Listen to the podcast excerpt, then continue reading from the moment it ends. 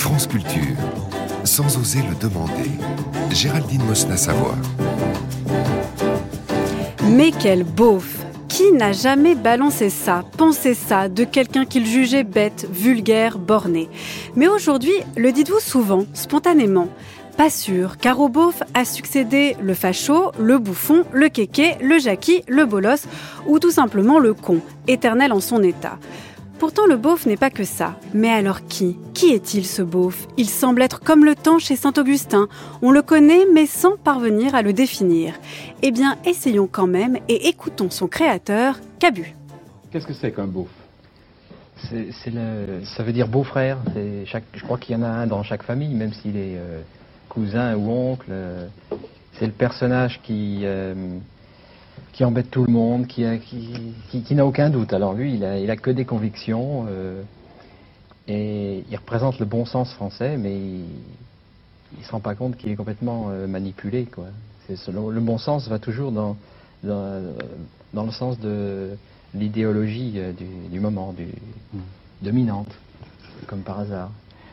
Il faut que je vous dise que je suis un beauf aussi. On est, je crois qu'il y a une part de beauf chez tout le monde. Nous sommes tous des beaufs allemands. c'est ça que je voulais dire. C'est-à-dire quand on ne fait pas attention. Moi aussi, je suis un beauf. C'est-à-dire quand, quand on a des réactions euh, sans réfléchir euh, sur, tel ou tel événement, quand on se laisse porter par les, idées reçues, on, est un beauf. Quoi. Bonjour Gérard Moget. Bonjour. Vous êtes sociologue, directeur de recherche émérite au CNRS. Vous êtes chercheur au Centre européen de sociologie et de sciences politiques, CNRS EHESS Paris 1. Je dis tout comme ça, oui, oui. Alors c'est quoi pour vous un beauf, Gérard Moget bah, écoutez, j'en ai la vision que tout le monde en a, d'une certaine façon, celle que peut énoncer Cabu. Voilà, ça, euh, ça évoque un, type de personnage un peu bête et méchant, voilà, pour faire simple, quoi. Bon, euh, alors, Ceci dit, euh, je me suis interrogé, je sais plus très bien à quelle occasion, mais il y a déjà un bout de temps, je me suis interrogé en sociologue sur la naissance de ce personnage et sur l'étrange écho euh, prolongé que ce héros de bande dessinée a eu euh, presque pendant 50 ans. Quoi. Bon, c'est un peu surprenant. Donc je me suis interrogé à différentes reprises, j'ai commencé à faire des recherches tout bonnement hein, pour savoir mm. c'était quoi ce personnage. donc j'ai acheté les albums pour voir à quoi il ressemblait. Est-ce que ça vous a fait rire? Oh, parfois, oui, bien sûr, parfois c'est drôle, oui. Ça, vous a parlé, en tout cas, comme personnage. Oui, ça vous a semblé évocateur. Oui, bien sûr, bien sûr, c'est, bon, c'est une espèce de, comment dire, c'est devenu une certaine forme d'archétype, euh, d'idéal type, pour parler sociologue, voilà, euh, qui, que tout le monde connaît, ou que la plupart des gens connaissent. Bon, en tout cas, des gens de ma génération connaissent, ne peuvent pas ne pas connaître. Euh, donc je me suis interrogé pour savoir d'où il sortait, quand, quand était-il né, dans quelles circonstances, hmm. et aussi comment est-ce qu'on pouvait essayer de comprendre sa pérennité. Voilà, comment comprendre à la fois son succès de masse, son audience considérable, quoi. Bon, il est apparu dans le Larousse il y a bien longtemps, dans, dans le Robert. En 88. voilà, ça, il est apparu dans le, petit Robert il y a longtemps aussi. Enfin bref, mm. voilà, et cette espèce de devenu, un, il fait partie du langage courant, quoi. Bon, voilà. Donc c'était une espèce de repère aussi euh, pour situer les gens dans, dans l'espace social, dans l'espace moral plutôt que social. D'ailleurs, on pourrait dire ça. C'est quoi la distinction entre espace moral et social? Ah bah l'espace social. Si en tant que sociologue vous dites que c'est un idéal type, je m'attendais plutôt à ce que vous parliez d'espace social que d'espace moral. Bah oui, mais le problème c'est que c'est un espace social qui est moralement connoté, quoi. C'est-à-dire, on va qui est moralisant même. Bah, c'est-à-dire que c'est un personnage qui est porteur de stigmates, quoi. C'est ça. c'est pas, c'est pas un type particulièrement sympathique, quoi. Il, il est, euh, voilà, euh, désigné, euh, caractérisé par sa bêtise épaisse, son bon sens, supposé ce qu'on appelle le bon sens. Et encore le bon sens, je, je trouve ça valorisant. Oui, encore, faudrait pas se plaindre. oui, mais c'est un peu pire que ça parce qu'il est franchement quoi, fascisant quoi. Enfin, il a tous les défauts. Bah, il est raciste, homophobe. Il est, il est voilà, machiste, raciste, euh, homophobe, tout ce qu'on peut, voilà, tout ce qui est le stigmatisé depuis fort longtemps et mm. qui de nouveau l'est aujourd'hui très très fortement. C'est ça mm. qui est amusant. C'est sans doute l'une des raisons pour lesquelles vous m'invitez pour en parler aujourd'hui. C'est que d'une certaine façon, il est devenu il est redevenu d'actualité. Ah voilà, c'est pour ça aussi qu'on vous invite, Gérard Moget, c'est que euh, le beauf de Cabu, donc un personnage de bande dessinée, de, de planche, est né il y a 50 ans. En fait, précisément, sa vraie naissance, c'est 74 dans le journal Harakiri. Mais effectivement, Cabu dit que il a eu cette idée, on l'a entendu dans l'archive, en plus de Bernard Pivot qui date de 1980, avec son beau-frère et aussi un patron de bistrot de Chalon en Champagne où Cabu est né. Donc on s'attend voilà à, à, parler du beauf par Cabu, mais c'est vrai que moi par exemple, je prends mon exemple d'une personne née dans les années 80, je ne savais pas que le beauf devait sa paternité à Cabu. Je pensais que c'était un mot d'argot euh, qui n'était pas du tout une création, mais plutôt une sorte de d'émergence un peu diffuse. Vous voyez, et c'est ça qui est étonnant quand même avec Oui. cette pérennité. C'est quand même que c'est une création, euh, je dirais pas ex nihilo, mais quand même, c'est d'abord un personnage. Oui, euh, c'est un personnage, mais voilà, il se trouve que quand on se penche un peu systématiquement, comme je l'ai fait moi sur la bande dessinée, on s'aperçoit qu'en fait on peut l'analyser euh, de façon un peu pédante, peut-être, mais pas, pas- pas tant que ça, d'un point de vue structuraliste, au sens où il est exactement l'inverse, le personnage opposé d'un autre personnage de Cabu, qui est le Grand Duduche. Alors le Grand Duduche il est oublié un peu aujourd'hui, mais c'est intéressant pour comprendre ce qu'est le beauf. Il faut savoir que c'est l'inverse, exactement l'inverse, le symétrique. C'est un antagoniste. Voilà, c'est un antagoniste. C'est exactement trait pour trait l'inverse. Vous voyez, c'est comme, euh, je parlais de structuralisme, c'est les, c'est les vous savez, le creux et le cuit. Vous voyez, bon, voilà, c'est c'est ça, c'est le symétrique, quoi. C'est le symétrique inversé. Alors, ce- cette symétrie, on peut la voir dans, graphiquement, dans le personnage. Le grand Duduche, il est long, élancé, avec des cheveux longs, il a des lunettes, machin, etc., plutôt finiforme. Le, le beauf, euh, qui lui fait face, il est plutôt petit, il est gros. Il a une euh, moustache. Il a une moustache, il a les cheveux courts. euh, Il est en short ou en Marseille. voilà, il porte un short des Marcel, il a des, vous voyez, bon, voilà. Ou un costard un peu, bah, j'allais dire un peu beauf. ou un costard du redondant. dimanche, euh, voilà, qu'on met jamais, euh, voilà, Mm. enfin bon, bref, euh, voilà, il est l'inverse, symétriquement l'inverse, vous voyez, en termes morphologiques de, de ce qu'est le grand duduche. Bon, euh, ça se voit aussi en termes vestimentaires, là, vous voyez, bon, on l'a dit, on l'a évoqué rapidement, le Marcel, machin, tout ça, Mm, bon, pour mm. le beauf, euh, l'autre, il a des pulls trop longs pour lui, euh, fait par sa maman, euh, des jeans, à trous, euh, voilà. Bon, donc vous voyez, c'est exactement, vous voyez, morphologiquement à l'inverse. Bon, et par ailleurs, c'est aussi, alors moralement, on y vient, moralement Voilà. l'inverse. C'est-à-dire que le grand Duduche, c'est un grand garçon gentil, euh, féministe, euh, Écolo. écolo, antiraciste, pacifiste, euh, voilà. Enfin bon, il a, il a toutes les propriétés, euh, comment dire, valorisées euh, en ce temps-là, et dont l'autre est exactement l'inverse. Là aussi, c'est aussi le symétrique inversé.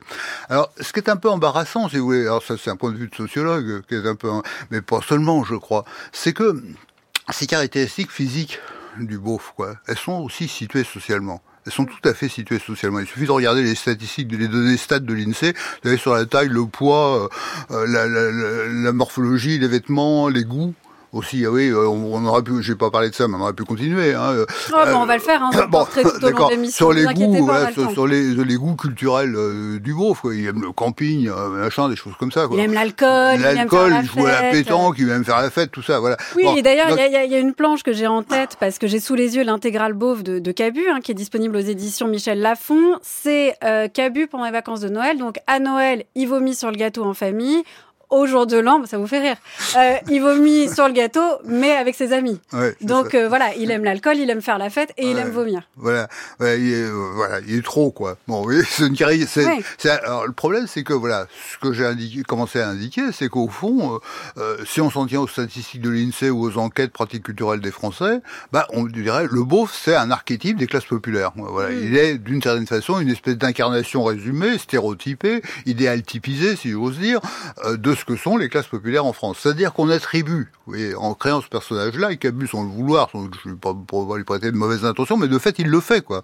Il le fait, c'est-à-dire qu'au fond, il prête, voilà, à un certain type situé socialement, Mmh, mmh. des caractères, des goûts, des dégoûts, des aversions, euh, des, des attitudes, etc., qui sont celles qu'on ne peut pas ne pas rapprocher des classes populaires. C'est le beauf, c'est tout sauf moi. Hein.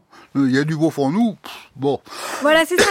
j'allais- rebondir là-dessus, Gérard. Moget, parce que dans cette euh, archive hein, qui a ouvert l'émission, je le précise, une archive de l'émission Apostrophe de Bernard Mhm. Pivot, qui date du 25 juillet 1980, on sent bien que Cabu est un petit peu gêné, Voilà. et pas qu'aux autres tournures, euh, puisqu'il dit « Non, mais le beauf, c'est mon beau-frère ». Mhm. Mais en fait, on est tous un peu beaufs. Mm. Et c'est quand même assez paradoxal de dire ça parce que oui, on, a peut on est peut-être tous le beauf euh, de quelqu'un, mais le beauf, c'est quand même toujours l'autre. Donc, il y a une sorte d'universalité un petit peu paradoxale qui est revendiquée. Et on, on, on, peut, je pensais y revenir après, mais on peut l'attaquer tout de suite, hein, cette question-là, Gérard Moget. C'est que, voilà, ceux qui parlent des beaufs, c'est toujours pour désigner l'autre. C'est souvent très méprisant, très condescendant. Et on pourrait appliquer ça aujourd'hui encore. C'est-à-dire, quand on voit camping, les tuches, euh, les déchiens, à un moment donné, qui a été très à la les mode. Bidochons, alors. Les bidochons, mais à la même période que, période que que Cabu.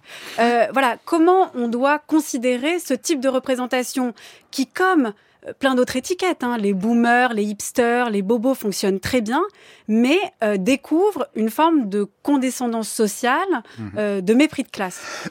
Oui, euh, je pense que vous résumez bien euh, ce dont il s'agit. Alors, je pense que c'est intéressant. Pour le coup, ça, c'était le deuxième aspect de mes recherches, Mm. au-delà de l'aspect structuraliste, comme ça, comparaison terme à terme. C'est l'histoire, tout bonnement. Ça sort d'où? Ça sort quand? Voilà, Hmm. ça tombe pas du ciel, quoi. 1974, je crois, là, ou 76, je sais plus. Enfin bref, c'est là qu'apparaît 74. 74 qu'apparaît ce personnage.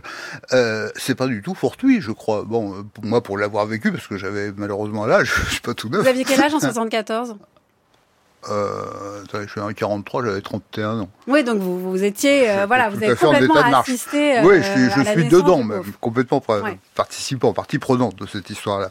Alors, alors, en fait, euh, vous l'avez, je crois, rappelé tout à l'heure, en tout cas, 1972, c'est les obsèques de Pierre Auvernet. Je pense que c'est une date, bah, s'il faut en fixer une, parce qu'en histoire, Mm. c'est toujours difficile de fixer des dates euh, charnières comme ça.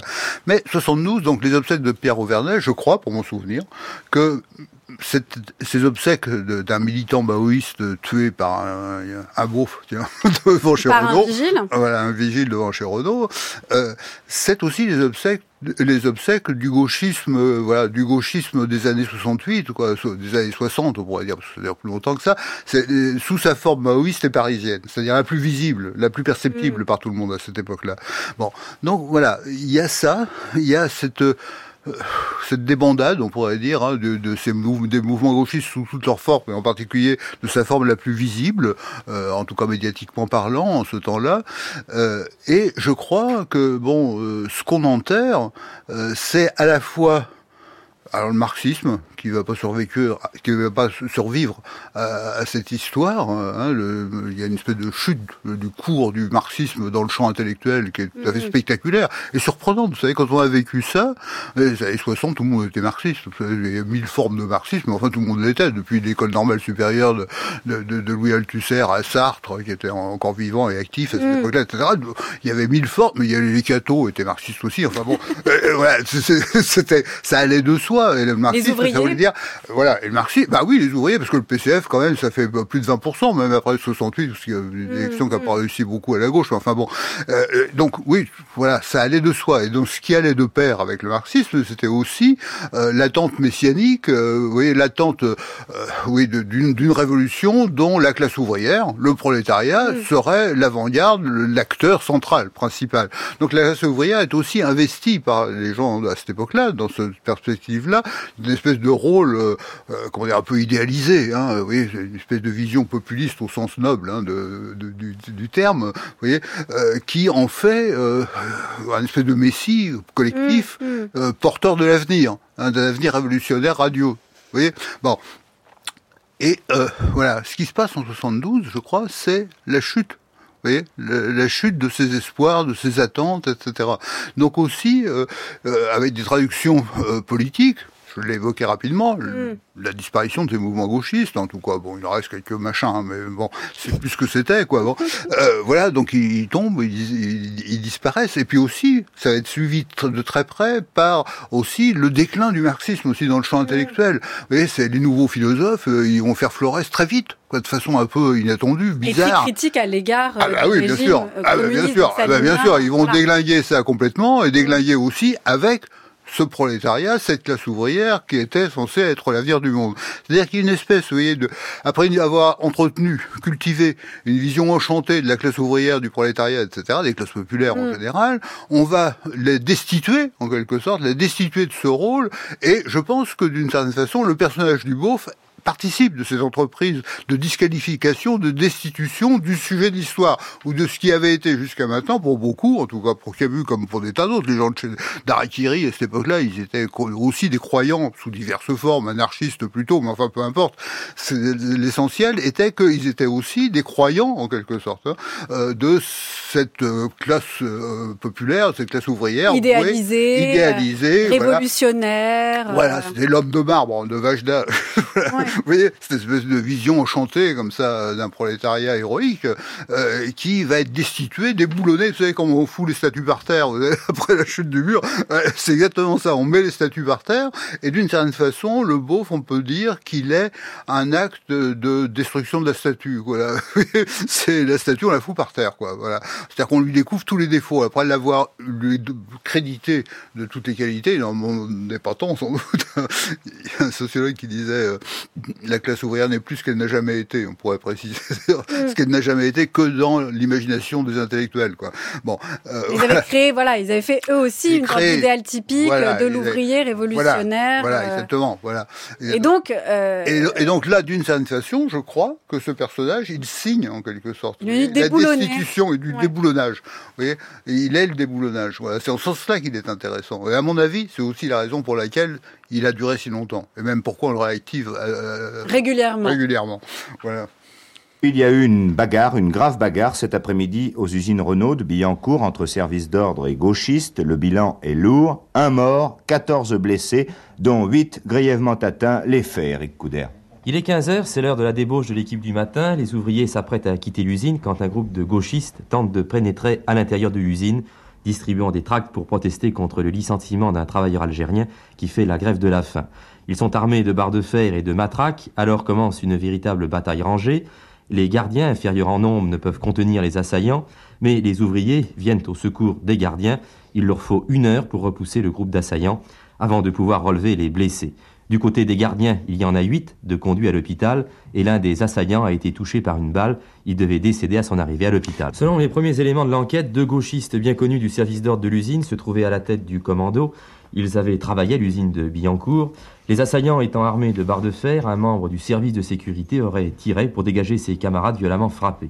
La victime serait l'un des deux chefs du commando. Il s'agirait d'un ancien élève de l'école centrale, René Auvernay, âgé de 24 ans. Il avait été licencié pour son activité maoïste. Alors je ne sais pas pourquoi euh, on a appelé Pierre Auvernay, René Auvernay dans cette archive, mais il s'appelle bien Pierre Auvernay. Vous l'avez évoqué, Gérard Moget.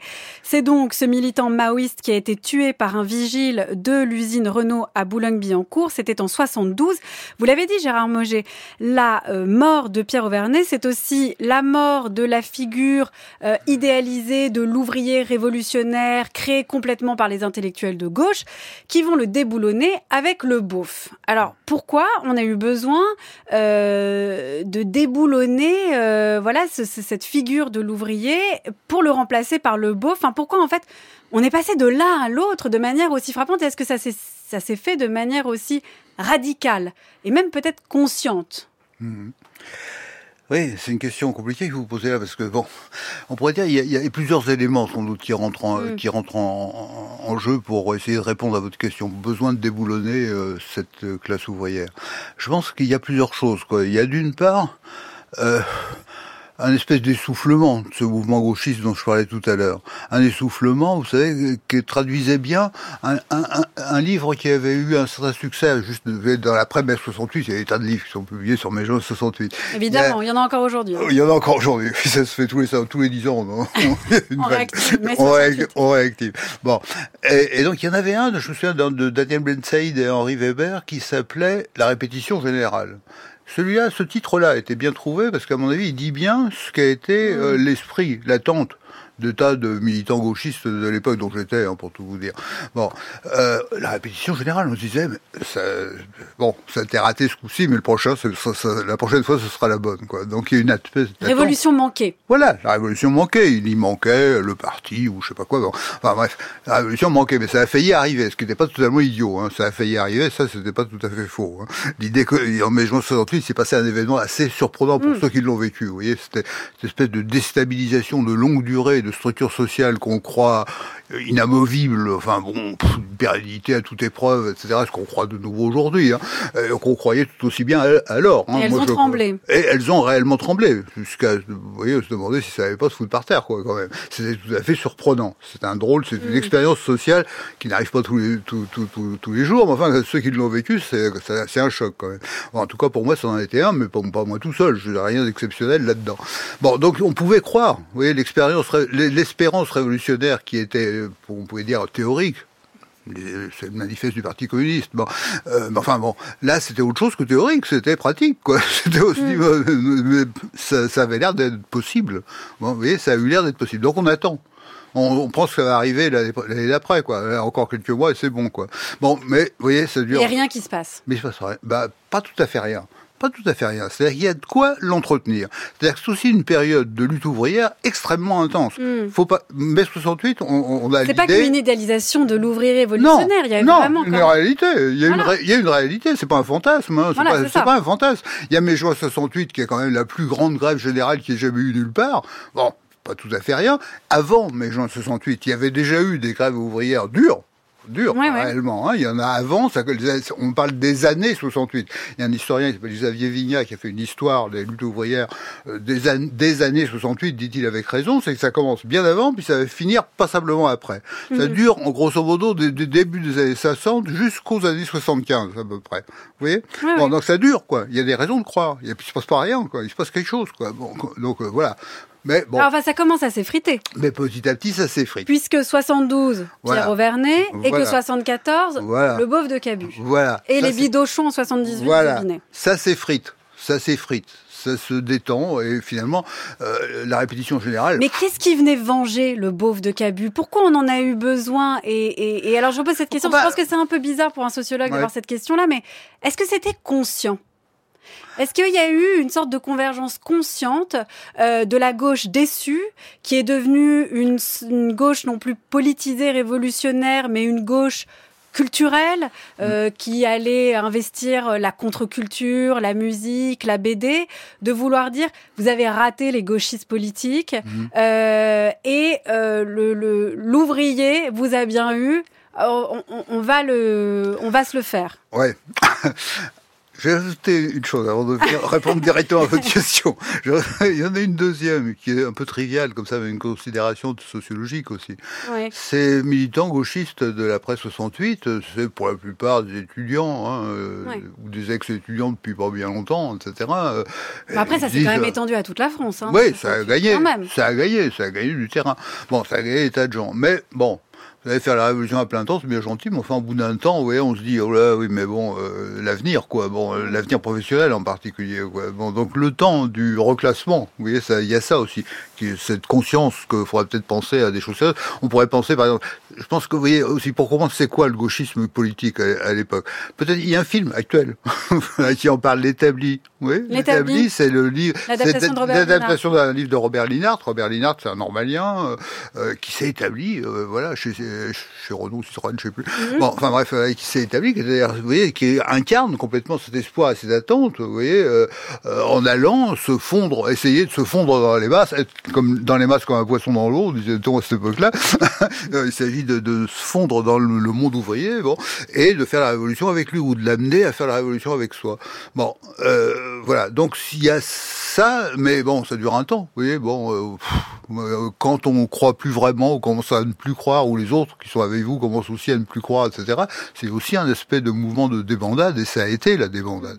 J'ai assisté, moi je l'ai vécu, je peux vous dire, ça a été vous la aussi, vous avez débandé, si je peux oui, dire Oui, bien sûr, oui. Enfin, moi pas, parce que je comprenais pas, je comprenais pas ce qui se passait. Je me disais, mais où sont-ils passés?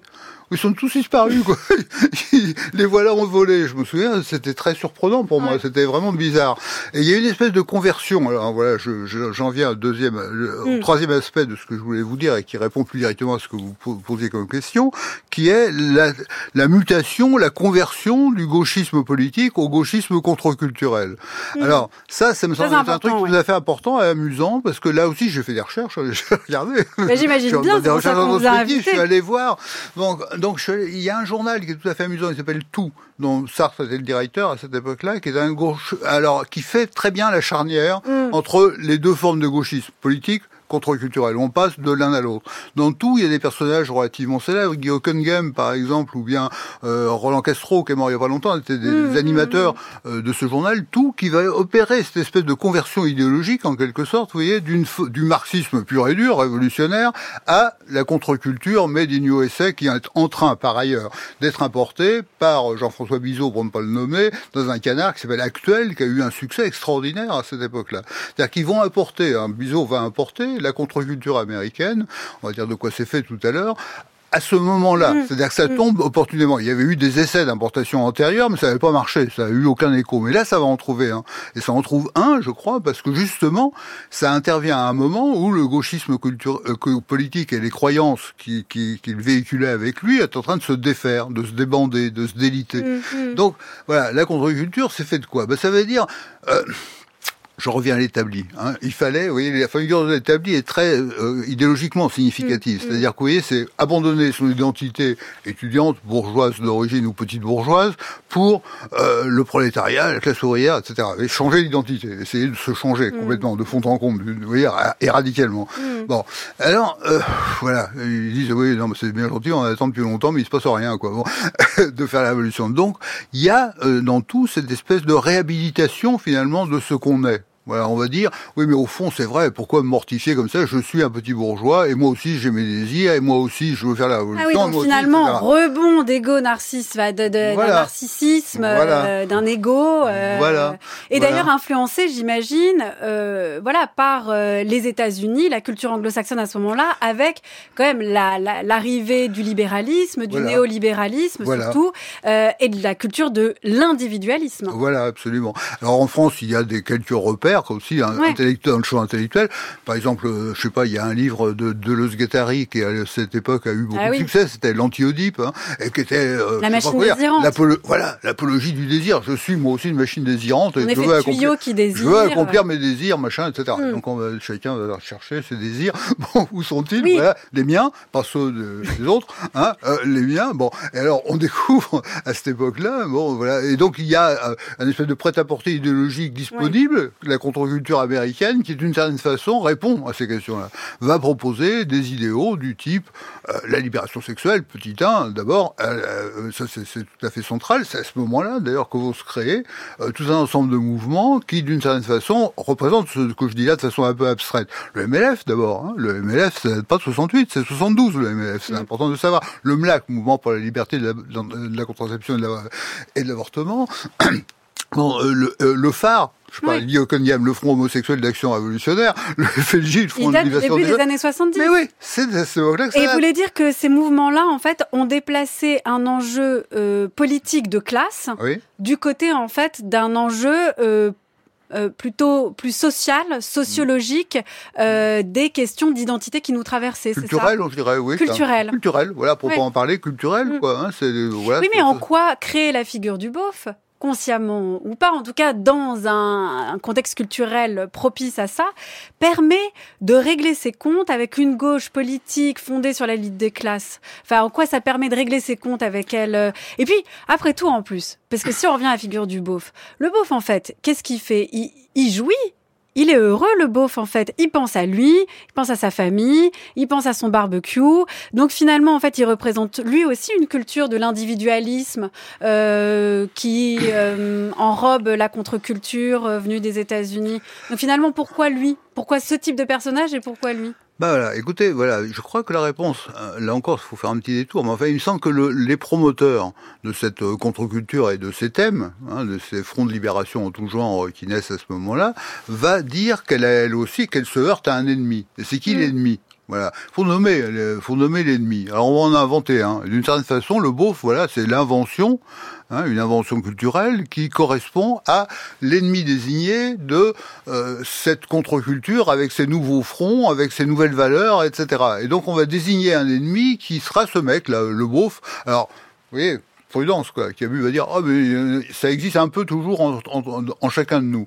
Oui, ça Mais il dit peut-être. ça parce que finalement, au fond, Peut-être, il est mais- gauchiste et dans l'égalité. Donc il est, il est Bah oui. coincé dans ce paradoxe à la fois de désigner un ennemi anti-tout et en même temps de d'avoir un principe qui est un principe d'ouverture et, et de Bah voilà, donc c'est un espèce, vous voyez, de, Mm. voilà, vous le résumez très bien, l'ambiguïté. Non, mais c'est vrai, je crois, l'ambiguïté de ce personnage. C'est-à-dire qu'involontairement, de, fait, on attribue toutes ces stigmates aux classes populaires parce qu'on le fait à travers le dessin, le trait, Mm, etc. Qui, on peut pas s'y tromper. On peut pas dire, moi je Non. ressemble pas à ce mec-là. Je ressemble pas à un beauf. Désolé, mais pas du tout, quoi.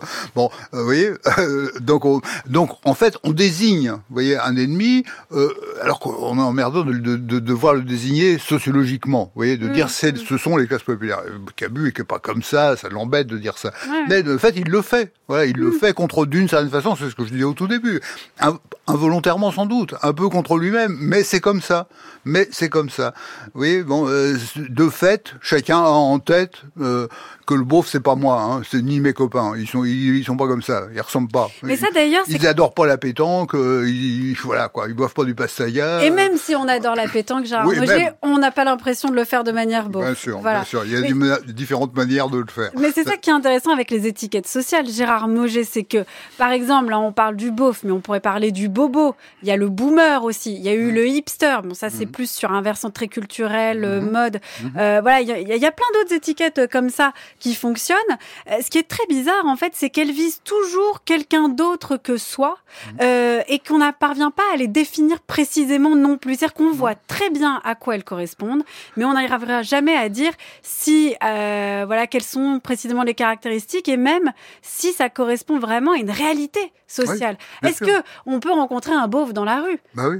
Mais vous voyez, le problème, c'est que finalement, euh, si on devait le désigner clairement, Mm. comme moi je le fais là, hein, en Mm. disant c'est les classes populaires en fait. Hein. Bon, le c'est les classes populaires qu'on désigne. Ça veut pas dire qu'elles sont réellement comme ça. hein. Oui, Mais ça. ce serait, euh, comment dire, avouer un racisme de classe purement pur et simple, hein, ou un Mm. mépris de classe, comme vous le disiez tout à l'heure. Alors c'est un peu inavouable, quoi. Voilà, c'est pas indicible comme tel. Donc bon, on le dit sans le dire. Voilà, c'est, vous voyez, c'est dire les choses sans les sans les dire vraiment, sans les assumer vraiment. C'est-à-dire qu'au fond, Cabu est dans cette ambiguïté là. Vous voyez, il se cache quoi d'une certaine façon. Il le fait, en même temps il dit qu'il fait pas ça. Bon, bah, d'accord, mais enfin il le fait quand même quoi. Je crois que c'est ça le Mm. problème quoi. Vous voyez, c'est ça. Et d'ailleurs, c'est aussi ce qui fait l'intérêt. hein. c'est aussi ce qui fait l'intérêt de ce personnage, de cette invention, parce que euh, voilà, c'est un repère dans l'espace social que tout le monde utilise pour se repérer dans l'espace social justement. Voilà. Donc le beau, c'est pas moi, hein. c'est, les autres quoi. C'est, ceux qui sont pas bien quoi. Voilà. Hein, vous voyez, c'est, le négatif de soi-même quoi. Bon. L'antagoniste, voilà. la C'est figure l'antagoniste. Donc c'est l'antagonisme aussi d'un monde social relativement situé. Pour Dieu l'avait fait très bien dans la distinction, c'était à mourir de rire, il avait appelé ça la petite bourgeoisie nouvelle, il distinguait différentes fractions dans la petite bourgeoisie, et il dit, voilà, ça c'est euh, la petite bourgeoisie nouvelle, c'est une nouvelle fraction de la petite bourgeoisie qui est en train de, de- d'apparaître, d'éclore, avec des, des nouvelles propriétés qui sont toutes sont plus ou moins à l'enseigne du parallèle, du différent, de l'autrement, etc. qui sont en train d'apparaître à cette époque-là, c'est eux, quoi, les anciens gauchistes reconvertis, euh, ou voilà, bon, ou investis dans différents champs de l'espace social. euh, voilà, euh, bon, on pourrait développer ça. C'est, on, On ouais, peut, ouais, non, voilà, je dis, je parlais de reclassement des petits, de- vous voyez, des anciens gauchistes. Alors c'est, c'est très marrant parce qu'on voit à la même époque, hein, dans les années deuxième moitié des années 70, il y a un éditeur qui s'appelait Solin, qui était, qui part à côté de la montagne Saint-Geneviève. Et grosso modo, tous les mois à cette époque-là, on voit apparaître une nouvelle revue sur un sujet. Alors sur un, sur une profession particulière. Mm. Euh, Il y a par exemple tant qu'on a la santé, voilà, qui apparaît, c'est sur le front médical. Il y a euh, le mouvement d'action judiciaire qui crée aussi son quel de quel droit chez Solin, etc. Oui. C'est-à-dire que finalement tous ces gauchistes euh, ex-étudiants finissent par se reclasser, arrivent dans des différentes Ah oui. professions, y importent des, leurs dispositions, qui sont des dispositions contestataires, qui sont pas comme ça, les dispositions des gens ne disparaissent pas du jour au lendemain, hein, ça, ça dure un certain temps, donc ils y apportent des manières d'aide, la contestation, comme on dit à cette époque-là, vous voyez, dans ces différents champs de l'espace social, et avec eux, qui va très vite devenir une teinture contre-culturelle, vous voyez, c'est-à-dire une teinture, et donc qui vont être les, les les initiateurs en quelque sorte de cette petite bourgeoisie nouvelle en train de se constituer à la fois en investissant des professions traditionnelles qui vont essayer de redéfinir ou en définissant des, des, des, des professions nouvelles, Mm. hein, de la culture, du soin, de la santé, de la beauté, de, des soins psycho, machin, etc. Tout ça, pff, explose littéralement hein, à cette, Mhm. cette époque-là. Et c'est ça qui définit selon Bourdieu la petite bourgeoisie, ce qu'il a appelé la petite bourgeoisie nouvelle. nouvelle. Voilà. L'idéologie de cette petite bourgeoisie nouvelle, c'est la contre-culture dont on est en train de parler. Quoi. Voilà. C'est eux qui vont être les porteurs de cette contre-culture. Voilà. Je pense que donc on comprend, je crois, bon, la, la première étape, si vous voulez, de la formation euh, d'une classe sociale qui se définit, qui se définit par son envers. Une classe populaire qu'elle ne nomme pas, parce que ça l'embête de la nommer, mais enfin bon, qui est l'envers d'elle-même, en tout cas qui est moralement, ce que je disais tout à l'heure, Oui, oui. moralement l'envers d'elle-même, quoi, vous voyez C'est-à-dire ce pourquoi elle se bat, eux, ils sont l'adversaire. L'adversaire supposé, parce que, alors, quand même, il faut le dire, euh, euh, où sont les enquêtes qui montreraient que les classes populaires sont systématiquement plus machistes que les autres, plus racistes que les autres, plus homophobes que les autres, etc. On attend toujours, hein. On attend toujours, rien ne le montre. rien ne le montre. C'est comme ça. La la la la la, je ne veux pas t'abandonner, mon bébé. Je ne veux pas nous achever, tu sais. C'est comme ça. À propos, Roselyne, t'es sûre que ce sera comme ça? Sûr, c'est champagne rosé. La, la, la. Ils sont où, Momo et Emilio Et j'ai besoin d'eux, moi, hein. J'ai des filles qui fouinent autour de la boutique toute la journée, j'aime pas ça. Il faut qu'ils m'aident à foutre la camelote dans votre cave. Du calme, du calme, mais pour qui il se prend cet arabe? Fais comme chez toi. Et pas de merde sur mon plancher. On a déjà eu les flics à cause de ton épicerie de merde. Mais vous êtes bien content de venir dans mon épicerie de merde? Ça me coûte pas cher. T'entends ça, papa? Explique-lui ce qu'on faisait aux épiciers arabes pendant la guerre d'Algérie. Tu as déjà expliqué. T'énerve pas comme ça, tu vas faire virer la couleur. Bon, bon, ça va, ça va, j'ai compris. Je m'en vais. Colle tes mères dans leur chambre. Momo verra ce qu'il faut en faire. Mauvaise femme.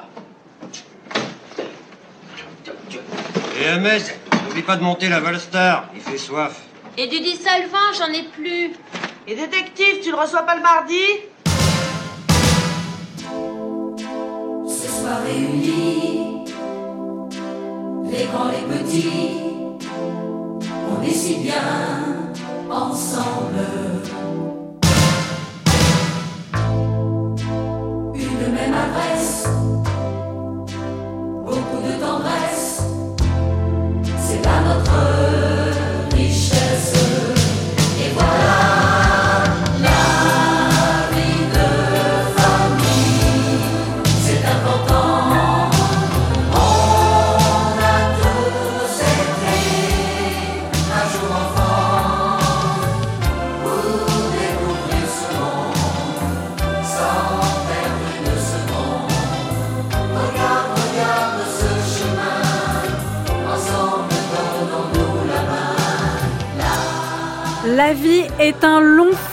Tranquille d'Étienne Chatiliez, film, je pense, incontournable pour comprendre la figure du beauf à travers la famille des Groseilles, euh, face à laquelle se tient la famille des Lequesnois, euh, qui n'est pas de la gauche euh, contre-culturelle du tout, au contraire, hein, c'est la haute bourgeoisie catholique de droite. Alors on a tout entendu dans cet extrait, hein. la bière, le dissolvant détective, le racisme à l'égard euh, du petit épicier arabe. Alors voilà, à quelle euh, catégorie sociologique le beauf correspond-il, Gérard Moget c'est quoi en fait la fonction sociale, sociologique d'avoir d'une telle étiquette comme le beauf? Bah, Je crois que dans les luttes euh, idéologiques, culturelles, qui nous mettent en cause, nous, vous, journalistes, France Culture, moi, sociologue, mais aussi euh, bien d'autres, euh, qui participent à ce, ce que Bourdieu appelait le champ de production culturelle. Bon, euh, donc, dans- Mm. oui, les enjeux sont finalement quoi, faire l'opinion, on pourrait dire. L'enjeu, c'est de faire l'opinion dominante, en tout cas. Hein. Bon, euh, l'opinion dominante est une résultante de tout ça, avec des dominants et des dominés euh, dans, cette, Mm, dans, ce- mm. dans cet univers. Bon. Pardonnez-moi, j'ai perdu. euh, je- je À quoi. Quelle est la fonction euh, Voilà, Ah oui, sociale, la fonction. sociologique. Oui. Alors la Donc, fonction, je crois, elle est une fonction Justement, de former l'opinion, c'est voilà, ça for- de, faire, de former Oui, l'opinion et donc d'imposer en quelque sorte une espèce de vision hein, euh, de l'espace social où un des enjeux centraux pendant longtemps et encore aujourd'hui, a été la vision qu'on a, la représentation des classes populaires. C'est une représentation qui, là, se construit après une longue période d'enchantement populiste, Mm. est méthodiquement détruite, disqualifiée, on va disqualifier les classes populaires. Voilà, sans le dire, monsieur. Oui, mais le alors, dire. alors, re- alors, euh, approfondissons ça, euh, Gérard Moget. Qu'est-ce qu'on forme dans l'opinion publique en formant la figure du beauf? Euh, finalement, on, on- on fait une figure ennemie, on stigmatise, on a du mépris euh, de classe sociale, Oui. on dit que les classes populaires sont racistes, on dit que euh, voilà elles sont elles sont euh, homophobes, beaufs, complotistes maintenant. Donc voilà, à, quoi ça sert en fait cette formation de l'opinion? C'est c'est pas une opinion nuancée. Ah bah voilà. pas- Ah non. et même en fait c'est plutôt un clivage qu'on forme. Oui, bien sûr. On, on continue de classe, mais on la déplace. Quoi. On déplace les fronts. Oui. C'est-à-dire qu'au fond, euh, alors je pense que la traduction et la réponse à votre question, elle est proprement politique. Hein. Elle, est, elle est réellement politique. C'est-à-dire que par rapport à ce qui a été depuis au moins, je sais pas, la- l'après-guerre, disons, euh, l'alliance de classe traditionnelle entre la fraction intellectuelle des classes dominantes la fraction la plus intellectuelle des classes dominantes, d'accord? Les profs, etc. Bon, D'une part, et les classes populaires, qui est l'alliance classique qui s'est nouée en, en France entre, pour constituer la gauche politique entre 45 jusqu'à 68, euh, 72, là, on, on, est- on y vient. Il s'agit de défaire cette alliance, de déconstruire cette alliance et d'en construire une nouvelle. Alors, une nouvelle qui se cherche encore, hein, si vous voulez mon avis, il n'est pas près de la trouver. Hein, D'ailleurs, mais, mais on, on y est encore. Et alors, ce qui incarne le mieux la réponse à la question, et pour dire que je ne fantasme pas, hein, j'ai des objets d'en- d'enquête, hein, c'est... euh, euh, ce, ce, ce think tank lié au PS qui s'appelait Terra Nova, hein, qui, euh, je sais plus à quelle époque exactement, j'ai plus ça en tête, avait pondu une note qui est restée célèbre, où il disait, grosso il conseillait grosso modo au PS d'après, euh, euh, d'après, euh, d'après Mitterrand, quoi, bon, grosso modo, hein, et il conseille au PS de renoncer à cette alliance avec les classes populaires qui, disent-ils, sont passées à droite, c'est eux qui le disent, hein, dont ils disent que les classes populaires sont passées à droite, et donc de construire une alliance qui unisse euh, les diplômés, les femmes et les cités populaires, c'est-à-dire les cités immigrées, quoi, grosso modo. Mhm, Grosso, gros mhm. modo, c'est ça, je crois. La- L'alliance que Les femmes, les jeunes, euh, toutes classes sociales confondues et les immigrés, Voilà. euh, considérés comme un groupe homogène étranger aux classes populaires au nom du multiculturalisme du métissage. Voilà, grosso modo, c'est ça. Bref, à va- mobiliser les différents fronts issus du gauchisme contre-culturel des années 70. Voilà, grosso modo, c'est ça. Voilà. hein. C'est-à-dire que ça va devenir une proposition politique qui n'a pas, trouvé d'écho. quoi. Je veux dire que ça a trouvé un écho au PS qui fait un espèce de virage dont il est mort. Mmh, pratiquement euh, au- jusqu'à aujourd'hui hein, et c'est-à-dire qu'ils ont essayé Ah, il ils va ont- pas fort, ouais. ils ont posé ce vi- non il va pas faire c'est moins qu'on puisse dire enfin de 3% pour madame machin euh, bon euh, c'est un cadavre bon euh, Anne Hidalgo. oui, Anne Hidalgo, voilà, c'est un, cadavre, quoi. Bon, Mm. voilà, c'est un cadavre politique, ils sont morts, quoi. Bon, voilà, alors peut-être qu'ils vont ressusciter, ça, je ne me hasarderai pas à ça. En tout cas, sur ces bases-là, à mon avis, ils iront pas loin. Mais enfin bon, la- laissons ça, quoi. Alors, en tout cas, vous voyez, l'objectif, quoi, je crois, il est proprement politique. C'est-à-dire qu'il est, il joue dans le champ de production idéologique, la représentation du monde, l'opinion, dont je parlais tout à l'heure, faire l'opinion, dominante en tout cas.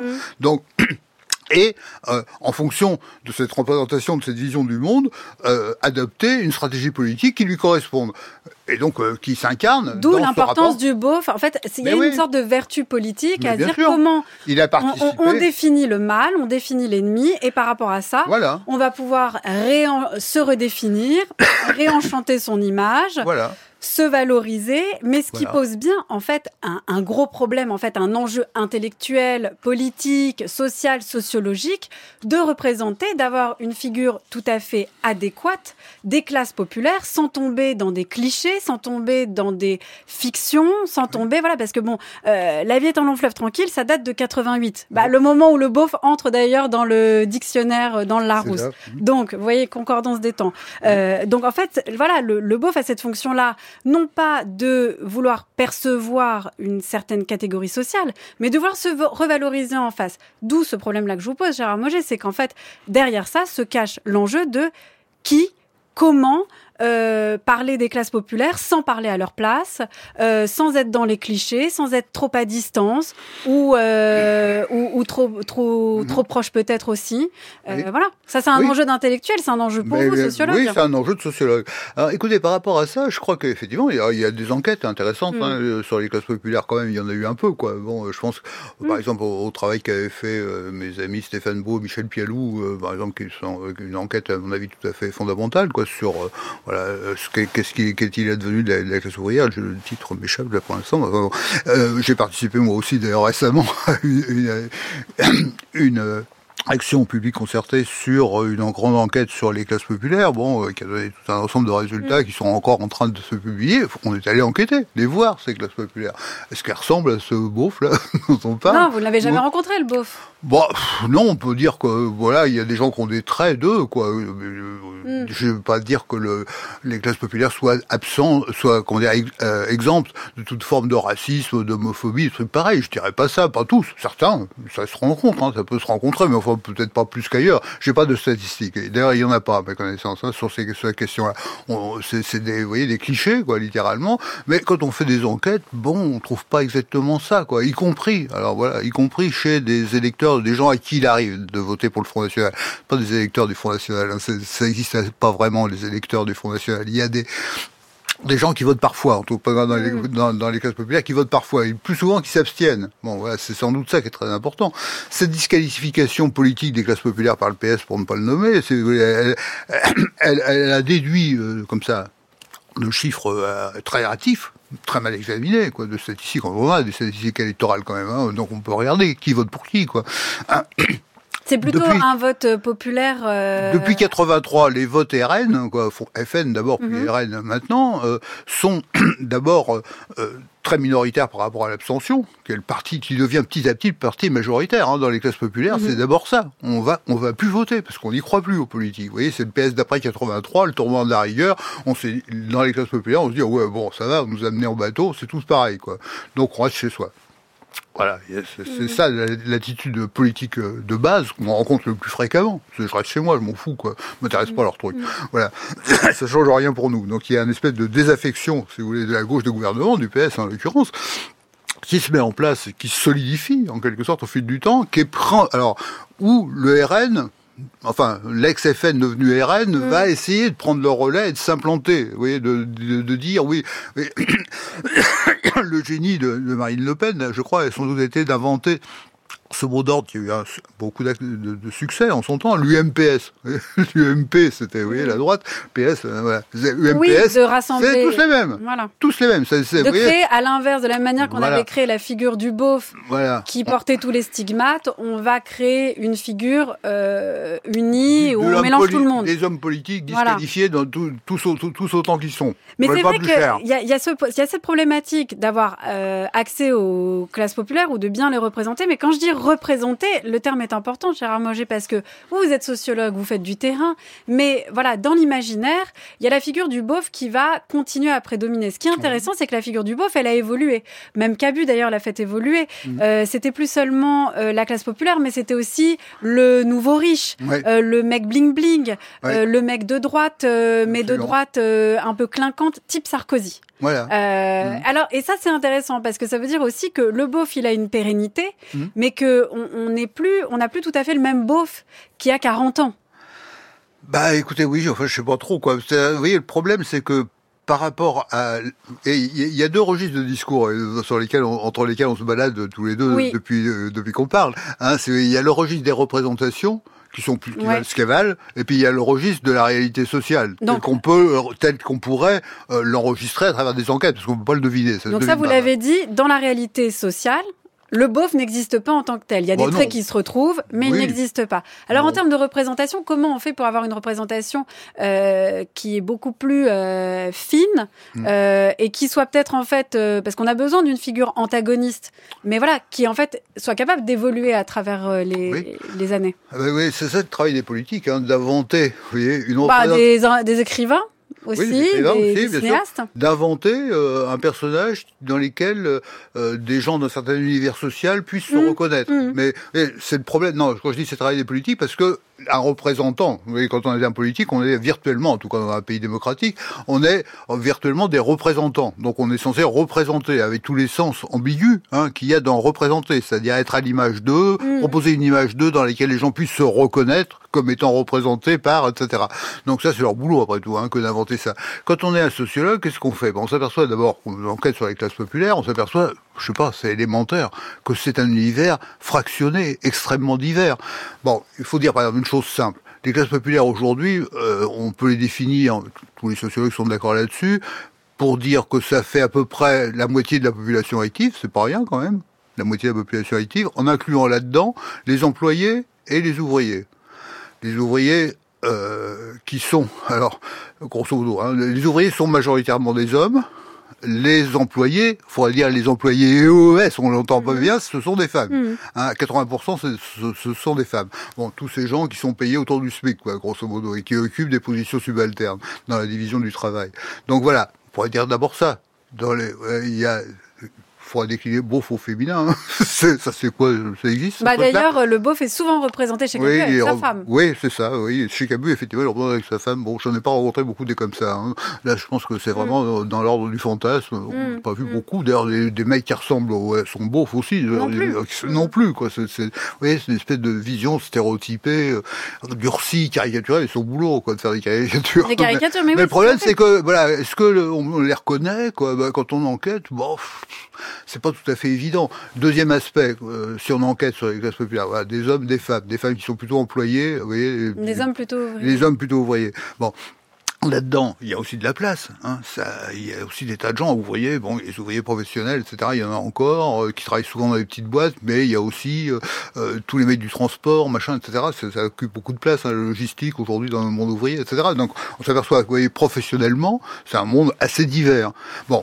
Par ailleurs, par rapport à d'autres critères plus sociologiques, si on veut, la première chose qui s'impose aussi à l'œil, c'est on peut distinguer une fraction, comment dire, stable, relativement stable dans le monde, dans le monde des classes populaires établies, pourrait-on dire, et puis des plus ou moins précaires, précarisés. La précarité, c'est pas rien, hein, vous voyez, le chômage, la précarité, etc. Pour faire vite, on pourrait dire, ça correspond grosso modo aux ouvriers pavillonnaires, établis, stables, stabilisés, et les ouvriers de cité, ceux des cités HLM, etc., qui se trouvent être aussi souvent immigrés. Vous voyez Hmm. Bon, donc il y a cette espèce de, de division aussi, vous voyez, que objective, objectivable, euh, qui correspond aussi à des tensions parfois, parce que voilà, dans les chez les ouvriers de cité qui se trouvent être des immigrés, c'est aussi là où il y a les problèmes de délinquance, les problèmes de, de chômage, de précarité prolongée, etc. D'où les thématiques euh, de- autour de l'insécurité, euh, les assistés, machin, etc. Bon, qui sont euh, comment dire euh, des thèmes euh, qui trouvent un écho facilement chez ceux qui en sont chez les ressortissants de ces, univers-là. Donc ils peuvent trouver, vous voyez, un écho. Je dis pas que ça n'en a pas, quoi. Vous voyez, il y a des tensions. Est-ce qu'elles se traduisent systématiquement par des comportements racistes, machin, etc. Bof, je dis pas que c'est absent, mais pas, vous voyez, Mm. pas sous cette forme euh, durcie. euh, qui est, qui est absurde, quoi, parce que ça, on trouve pas ça, très exceptionnellement, je sais pas, moi, j'en ai pas rencontré, hein, j'ai enquêté aussi, comme tout le monde, et comme d'autres, mais j'ai pas vu ça, quoi, bon, vous voyez Il y a des écrivains qui réveillent la partie la plus médiocre des individus. Quand vous prenez Flaubert, qui est dans le spectacle, Flaubert a une passion, c'est la bêtise. La définition de Flaubert, c'est qu'est-ce qu'un homme bête, et ça c'est admirable, c'est un homme qui conclut. Ça, c'est la vraie bêtise organique idiote. Qu'est-ce qu'un beauf On pourrait chercher pendant des heures? Qu'est-ce qu'un beauf, finalement? Pourquoi on dit d'un tel, j'irai plus dîner chez lui, c'est devenu un beauf? C'est quoi un beauf? C'est un homme qui a, face à la difficulté de l'existence, répondu de manière finale, organique et un peu rétrécie. Et ce thème de la bêtise est infini. Et c'était simplement pour faire de la provocation. Car on aime aussi. C'est-à-dire que tout ça se mêle. C'est-à-dire que quand vous voyez des gens très intelligents, ils vous disent, finalement, dans la vie, de quoi nous avons besoin le plus C'est certainement pas de l'intelligence, c'est certainement, mais c'est de la force de tempérament, c'est de la force de caractère. Et il y a des gens qui sont très bêtes et qui sont des, créatures et des êtres de grande fécondité. Vous voyez, il y a des gens très bêtes, mais qui ont une nature. Les concierges du voyage au bout de la nuit de Céline sont de grands témoignages de vitalité. Quand, quand Céline dit en parlant de la tante à Bébert cette phrase en disant il m'aurait intéressé de savoir si elle pensait quelquefois à quelque chose, la tante à Bébert. Mais non, elle ne pensait à rien.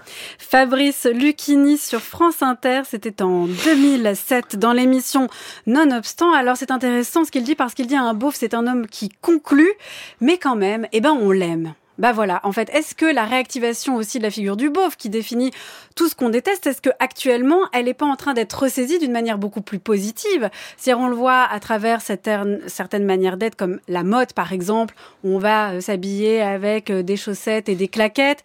Sur France Inter, encore une fois, il y a des sketchs très drôles de l'humoriste Benjamin Tranier où il fait le beauf. Là, on entend Lucchini qui a un succès fou dès lors en fait qu'il parle d'un beauf en mettant dans la même phrase beauf et Flaubert, tout le monde applaudit des deux Donc finalement, est-ce que euh, le beauf n'est pas devenu une figure beaucoup plus positive et aimable et que maintenant, euh, voilà, le méchant, c'est le facho, c'est le complotiste, c'est euh, l'antivax, par exemple, ou le gilet jaune à un moment donné?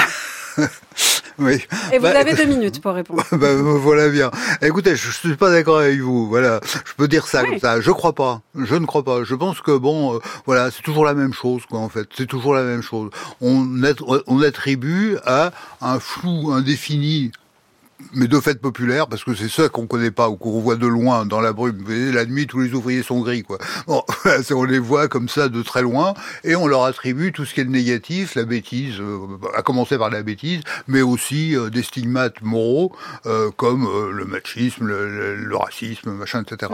Je pense que c'est de l'homophobie et tout ce qui va avec. C'est encore une façon de se glorifier soi-même, de glorifier au, au fond la figure du bobo, qui me semble être aujourd'hui l'espèce de- d'héritier euh, lointain de cette petite bourgeoisie nouvelle, du grand duduche. quoi. C'est toujours pareil. Quoi. Au fond, alors les thèmes sont les mêmes. Hein, ça n'a pas beaucoup changé. C'est à peu près les mêmes. quoi. L'importation des studies américaines, c'est grosso modo la réimportation sous une forme un peu modifiée euh, de la contre-culture américaine des années 60-70. Quoi. Bon, voilà, c'est tout. Ça change pas beaucoup. Vous savez, quand, quand on, euh, la sociologie, voilà, et l'histoire, les sciences sociales, voilà, amènent aussi à se méfier des changements. Je dis pas qu'il y en a pas, quoi. Tout est toujours pareil, mais les choses changent très lentement, très très lentement. Voilà. Merci beaucoup Gérard Moget de nous avoir parlé du beauf et de sa portée sociale, sociologique. De vous, on peut lire votre dernier ouvrage paru avec Bourdieu, un parcours sociologique, c'est aux éditions PUF. Sous votre direction et celle de Willy Pelletier, Pourquoi tant de vote RN dans les classes populaires, c'est aux éditions du Croquant. Et puis enfin, bien sûr, je l'ai sous les yeux, vous devez lire quand même, pour vous faire une idée, l'intégrale beauf de Cabu. C'est une très belle édition. Voilà, on retrouve voilà tous les tous les textes, tous les dessins. Voilà, c'est quand même 50 ans de beaufitude, on peut dire, et c'est aux éditions Michel Lafon.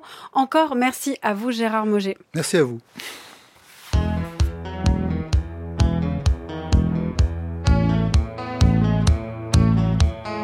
On choisit ses copains, mais rarement sa famille.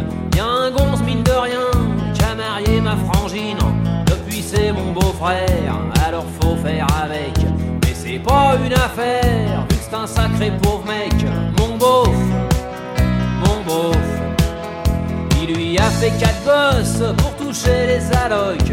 Lui fait le coup de la nuit de noces dès qu'elle est plus en cloque. Cette espèce de trou duc qui a fait dix ans de légion.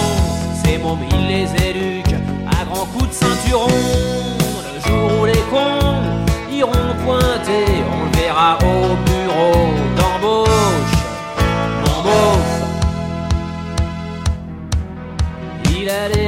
un costard à carreaux, des moustaches, une casquette et des pompes en croco. Il se prend pour un vrai mec, mais il craint un petit peu. Pour tout dire, il est presque à la limite du hors-jeu.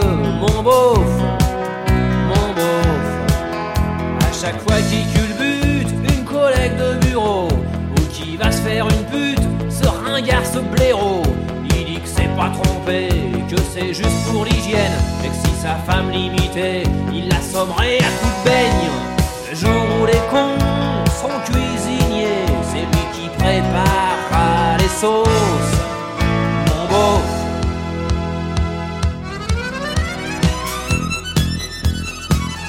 Et merci à l'équipe de Sans oser le demander, Anaïs Isbert, Marie-Lise de Saint-Salvi, Gwendoline Troyano, Cyril Marchand et Laetitia Pringuet.